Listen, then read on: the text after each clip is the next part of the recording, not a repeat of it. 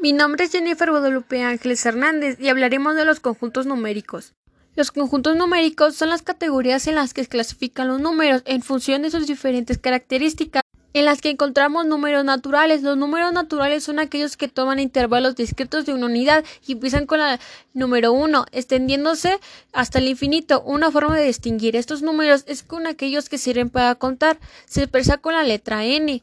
Números enteros. Los números enteros incluyen los números naturales, más aquellos que también toman intervalos discretos, pero que tienen un signo negativo por delante, incluye el cero. Lo podemos expresar de la siguiente manera, con la letra Z.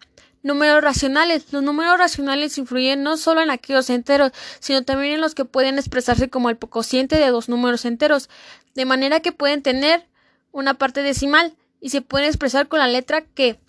Números irracionales. Los números irracionales no pueden expresarse con el cociente de dos números enteros. Tampoco se pueden especificar una parte periódica que se repita, aunque extienda hasta el número infinito.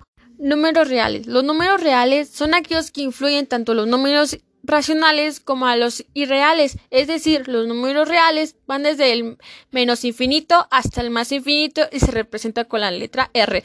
Números imaginarios. Los números imaginarios son el producto de cualquier número real por la unidad imaginaria, es decir, por la raíz cuadrática de menos 1. Y se puede expresarse R, que es número imaginario, igual a n, que es un número real, por 1, que es unidad imaginaria.